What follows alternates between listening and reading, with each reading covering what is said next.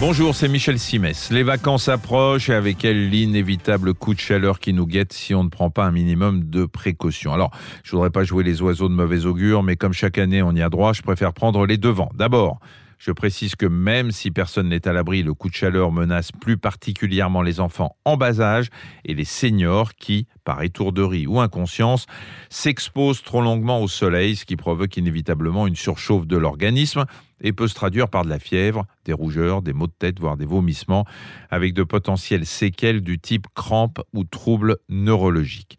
Pour prévenir ce coup de chaleur, il y a des mesures basiques à prendre. D'abord, boire régulièrement. Certains enfants n'ont pas ce réflexe et attendent d'avoir soif pour réagir. Il faut donc y penser pour eux et leur recommander le meilleur des breuvages, l'eau tout simplement. Quant aux personnes âgées, l'épisode caniculaire de 2004 nous l'a rappelé. On sait qu'elles ressentent plus difficilement la sensation de soif. Il faut donc veiller sur elles également.